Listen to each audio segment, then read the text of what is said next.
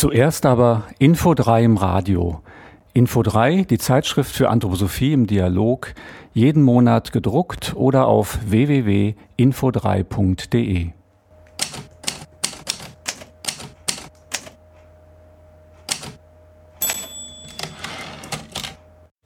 So, am anderen Ende ist Silke Kirch. Hallo, Silke Kirch. Ja, hallo. Ja, und äh, du hast das Buch geschrieben, Das Murmeln der Auguste Deter oder was ist die Kunst im Umgang mit Demenz? Und das ist im Meier Info 3 Verlag Ende letzten Jahres erschienen. Äh, sag doch erstmal, worauf spielt der Titel an? Das Murmeln der Auguste Deter. Ja, das genau. spielt an auf die Patientenprotokolle von Alois Alzheimer, eben die äh, Gespräche, die er mit Auguste Deter, der ersten Alzheimer-Demenzpatientin gemacht hat, Anfang des 20. Jahrhunderts, hier in Frankfurt, gerade bei mir um die Ecke.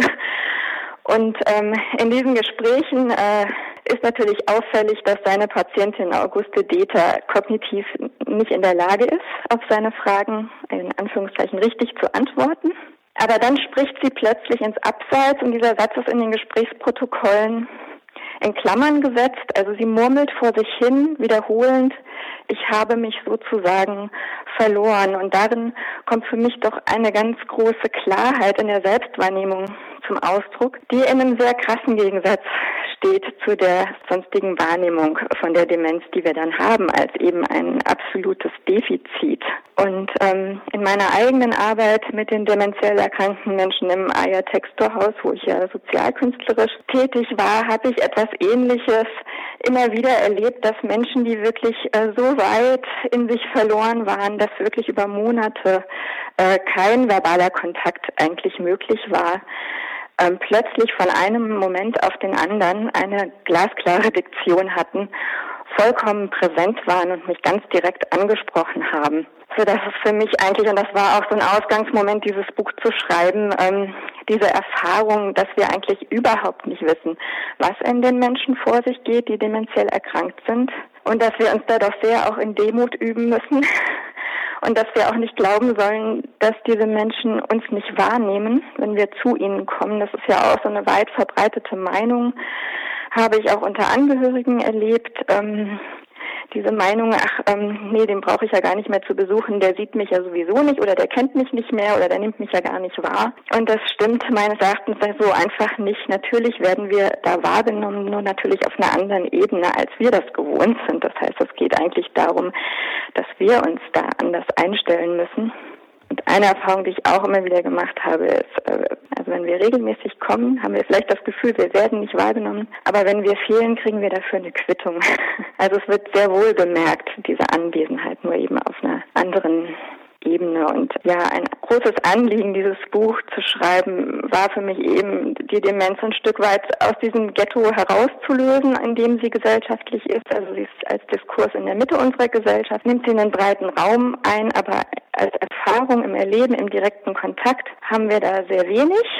Und ich denke eben auch, ähm, vieles an der Demenz ist uns gar nicht so unvertraut. Und das war auch so eine Frage, ähm, dieses Buch zu schreiben. Also was kommt mir da entgegen?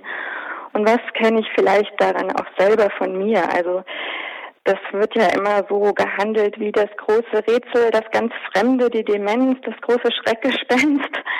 Und ich denke aber, vieles kennen wir durchaus. Also zum Beispiel, dass wir keinen souveränen Zugriff auf unsere Erinnerungen haben. Das ist uns nicht so unvertraut, dass Erinnerungen uns überfallen, uns anpflegen oder sich uns entziehen. Das kennen wir alle und auch, ähm, dass wir uns orientierungslos fühlen können und ähm, und uns gerade nicht in guten Kontakt fühlen oder nicht gut einrasten im Erleben mit der Umwelt, sondern völlig mal innerlich wegdriften können. Das kennen wir auch alle. Also ohne jetzt die Demenz bagatellisieren zu wollen, aber ich glaube, da gibt es durchaus in der Erfahrung innere Anknüpfungspunkte. Für wen hast du das Buch geschrieben dann? Für wen? Also, naja, also ich denke, zum einen natürlich für die Menschen, mit denen ich dort zusammengearbeitet habe und die ich begleiten durfte. Und für mich war das auch ein wechselseitiges Begleiten. Also die haben auch mich begleitet auf ihre Art und Weise. Und ähm, ich denke, ich habe das aber auch für alle geschrieben und es war einfach, es wollte irgendwie einfach geschrieben werden. So habe ich das erlebt. Also ich habe diese Arbeit im Aya Texturhaus gemacht und ich habe gleichzeitig immer wieder journalistisch, auch vor allem für Info 3 an dem Thema gearbeitet. Und irgendwann merkte ich dann, jetzt entsteht ein längerer Text und ähm, dann hatte ich das große Glück, dass die hannoverschen Kassen mich da ähm, sozusagen mit einem vorübergehenden bedingungslosen Grundeinkommen unterstützt haben, sodass ich den Raum hatte, dieses mhm. Buch zu schreiben, was für mich eigentlich ein großes Geschenk war. Aber geschrieben, ja, ein Stück weit denke ich für alle, auch die die Bereitschaft haben, sich ihre eigenen Gedanken zu dem Thema zu machen und nicht äh, und nicht vorschnelle Antworten zu suchen, vielleicht. Warum erkranken heute so viele Menschen an Demenz?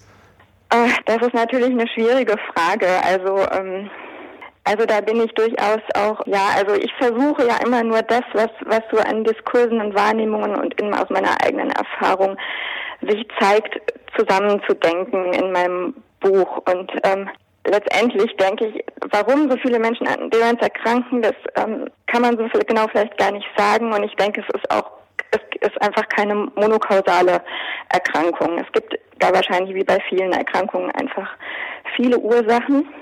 Aber ich glaube, dass es ganz grundsätzlich die Demenz etwas zu tun hat mit unserer Fähigkeit, uns zu verbinden in der Welt zu sein, also in Raum und Zeit zu leben und uns auch selbst wirksam zu fühlen, innerlich beteiligt zu sein. Also ich glaube, die Demenz fragt danach, wie wir auf die Welt kommen und wie wir sie verlassen. Und es gibt ähm, irgendwie die These, dass es bei der Demenz gerade darum geht, dass eine zu frühe Loslösung von der Welt irgendwie stattfindet. Und das Bild, was bei mir innerlich entstanden ist, ist aber eigentlich eher, dass vielleicht schon in der Inkarnation selbst was nicht glücklich verlaufen ist. Also dass die Menschen das eigentlich schwer hatten, ihren eigenen Takt im Leben zu finden und die Wärmeprozesse innerlich auch zu entwickeln, die man braucht, um sich zu verbinden, zu lösen. Und ähm, es gibt ja auch ähm, eben aus der Psychologie, also ich denke da vor allem an die Arbeiten von dem Joachim Bauer,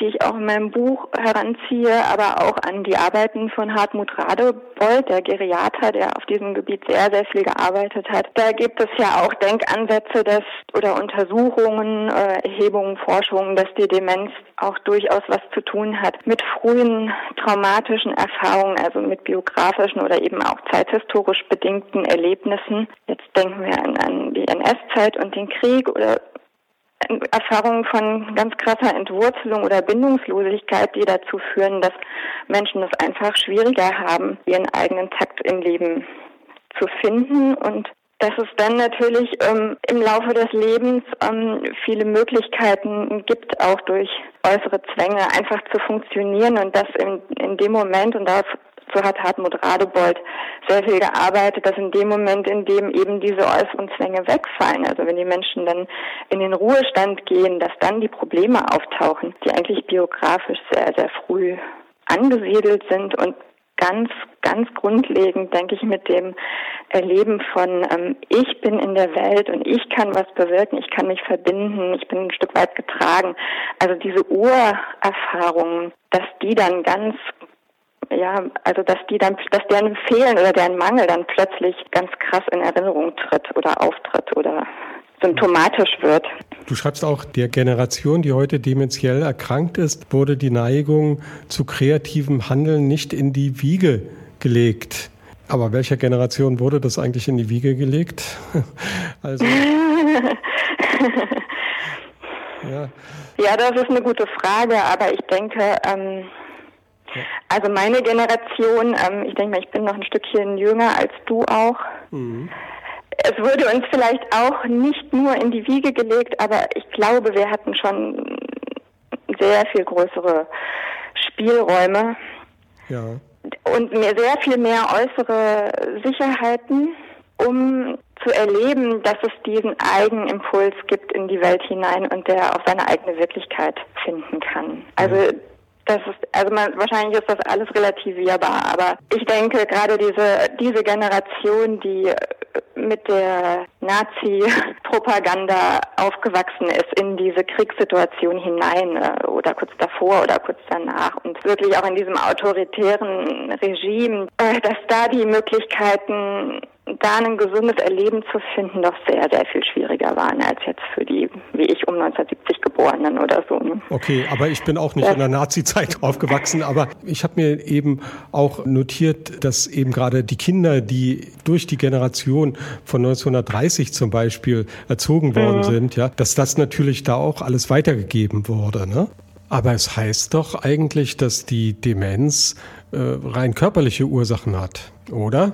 Es gibt diese krasse und immer noch grassierende Forschungsthese, dass es irgendwie diesen kausalen Zusammenhang gibt zwischen den Tängel- und Tauproteinen im Gehirn, mhm. die ähm, dann die kognitive Leistung eben äh, herabsetzen und dem Entstehen einer Demenz. Und das, das Sensationelle an der Studie von dem David Snowden war ja eben, dass es diesen Kausalzusammenhang so nicht gibt. Also dass es eben Gehirne gibt von, er hat ja eben eine Langzeituntersuchung gemacht, das heißt, er hat vor dem Tod er, hat, er hatte eine sehr, sehr homogene Gruppe. Die Nonnen haben eben alle dieselben Lebensbedingungen. Das war eine ideale Voraussetzung für diese Studie. Und die Langzeitstudie beschloss eben mit ein, dass er immer wieder diese Demenztests gemacht hat und eben schon zu Lebzeiten verzeichnen konnte, wer dementiell erkrankt ist oder eben nicht. Und nach dem Tod konnte er eben dann die Gehirne autopsieren und hat festgestellt, dass das Auftreten von Tängel- und Tauproteinen nicht korrelierte mit dem Entstehen einer Demenz. Das heißt aber nicht, dass die nicht unbedingt was damit zu tun haben mit der Demenz, sondern seine These ist ja, dass das Gehirn eben, und das sagt ja Hüter auch, ist ein plastisches Organ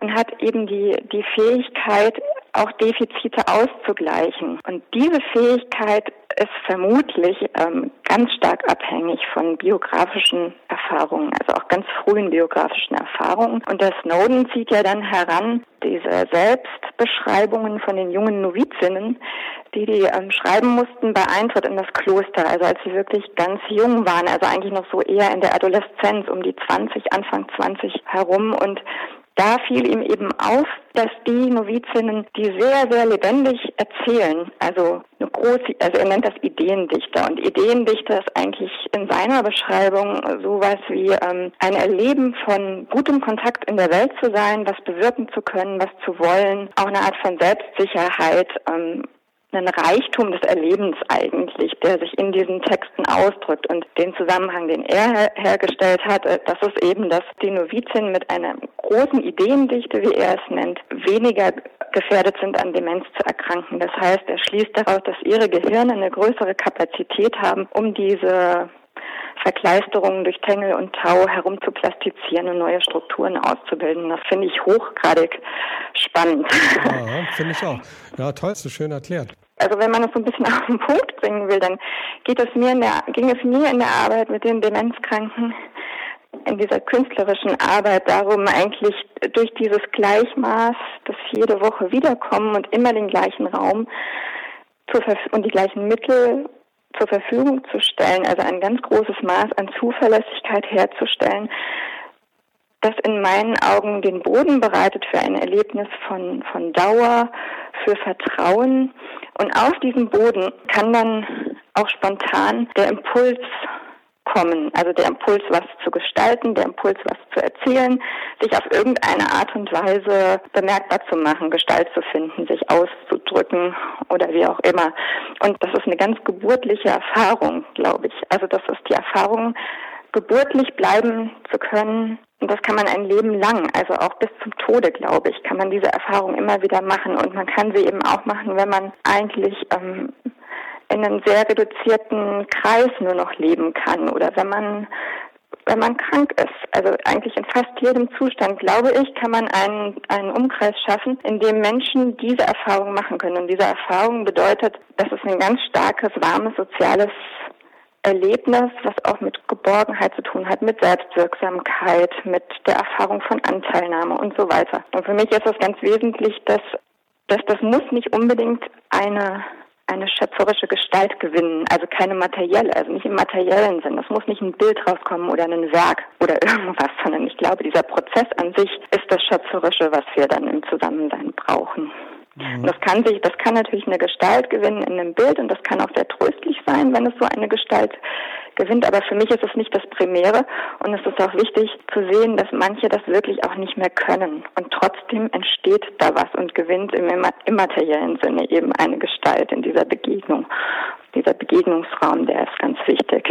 Hm, ich wollte viel, viel mehr Fragen stellen, aber du beantwortest ja so viel schon mit deinen Antworten. Toll. Äh, aber trotzdem will ich noch mal ganz kurz nachfragen.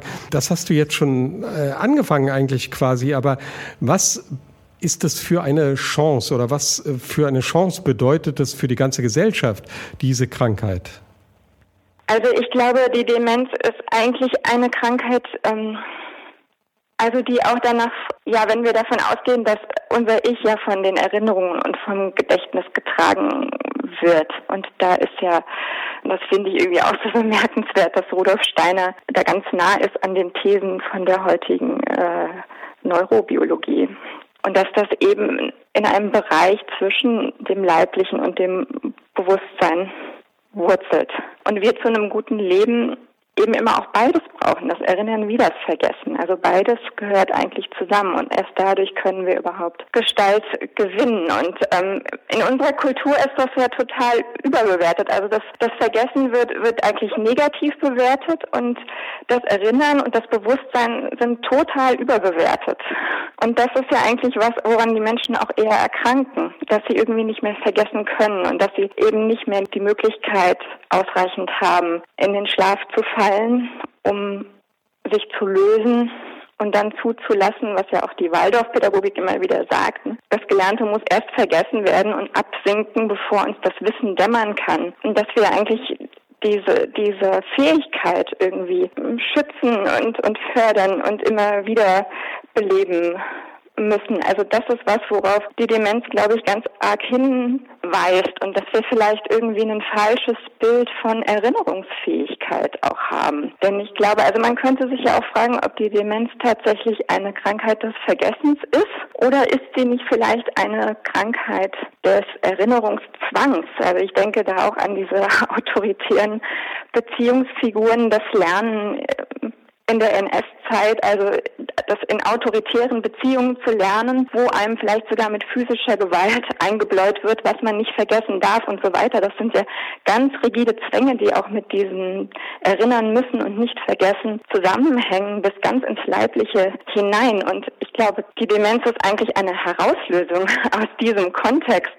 Und da fragt sie, glaube ich, ganz arg danach, also worauf basiert eigentlich unser Erinnerungsvermögen? Und ich glaube, die demenziell erkrankten Menschen sind diesem inneren Punkt der Erinnerungsfähigkeit häufig viel näher als wir selber. Ja. Also an diesem inneren Ort, an dem Erinnerung wirklich ähm, in diesem Prozesshaften was ganz Heilsames sein kann oder diese Bewegung von Erinnern und Vergessen. Ich glaube, da sind demenziell Erkrankte irgendwie näher an diesen Sphären. Also das ist so mein Eindruck.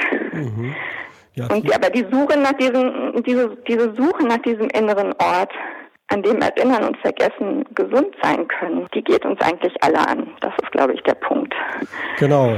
Und deswegen sollte man dieses Buch lesen, ja, das ja sowas wirklich hervorbringt, nämlich dadurch, dass es gemischt ist eben mm, aus Praxiserfahrung, Forschungswissen, philosophischen Gedanken, psychologischen Theorien und auch poetischen Bildern. Ja. Mhm. Und du hast jetzt eben in dem Gespräch so ein bisschen einen Eindruck davon verschafft, ja. Und vielen Dank dafür. Und das Murmeln der Auguste Deter oder Was ist die Kunst im Umgang mit Demenz von Silke Kirch im Meyer Info 3 Verlag.